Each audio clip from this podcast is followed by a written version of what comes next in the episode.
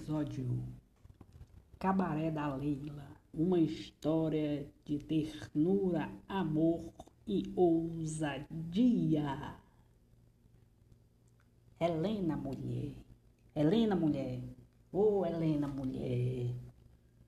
Tudo escuro aqui. Escuro, escuro, escuro. Aqui fico sozinha. Nunca fiquei sozinha. Já morei na aldeota. Nunca, mamãe, nunca a mamãe me deixou sozinha. Porra, porra, é uma porra mesmo, isso aqui é uma porra. Eu sou Leila. Seja bem-vinda ao cabaré da Leila, entre todos e todas. Aqui, todos os meninos da faculdade federal era tudo nossos clientes. Por de direito sempre nos gabelava e nos comia de graça. Os engenheiros hum, inventavam cada posição. Eu fazia, menina, assim, assim mesmo, né? E dizia até assim, assim, não entra, não entra não. Mas não é que entrava. E era bom demais, eu ia loucura, menino. Os da educação física colocava a gente para descer e subir numa velocidade.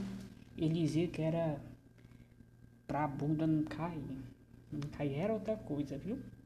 Ah, e os filósofos, ah, os filósofos, falava, falava, falava, falava. E tinha cada argumento, tinha uns grandes, uns pequenininhos, tinha uns medianos, tinha uns mínimos. Esses aí usavam bem a língua.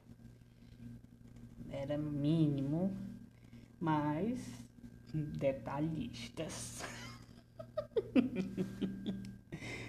Ai, não gosto nem de lembrar. Sobe logo um fogo de repente. Eu não tenho mais idade pra isso. Já tô velha, só bagaço. Mas já diria mamãe. Duas coisas que não pode se negar a ninguém. Um copo d'água um boquete. ah, meu Deus.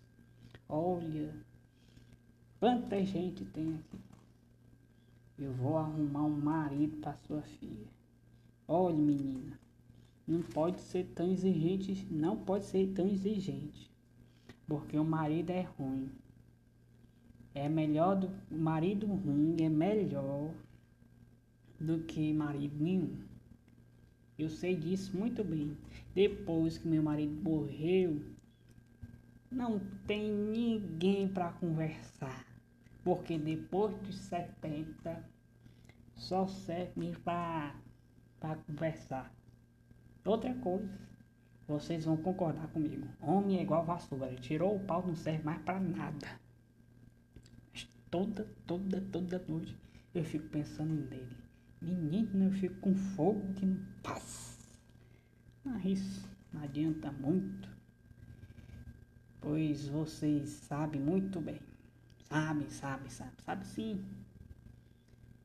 Sabe que ele era um desastre. Nunca conseguia um trabalho direito. Tudo que colocava na mão estragava.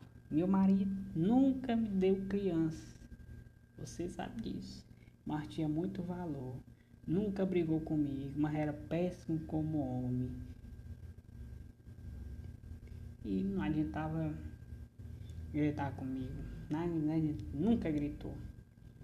Ele sabia que casar com dona de cabaré era assim mesmo. Tinha que ficar era calado. Eu dizia que a última palavra lá em casa era sempre a dele. Com certeza. Era a dele. Era assim, sim senhora. O que que eu mandei? Vinha falar em casa.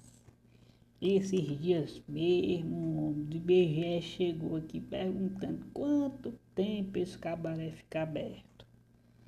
Eu disse, moça, na verdade a gente abrimos uma vez e depois nunca mais fechou. Perguntou o que eu faço.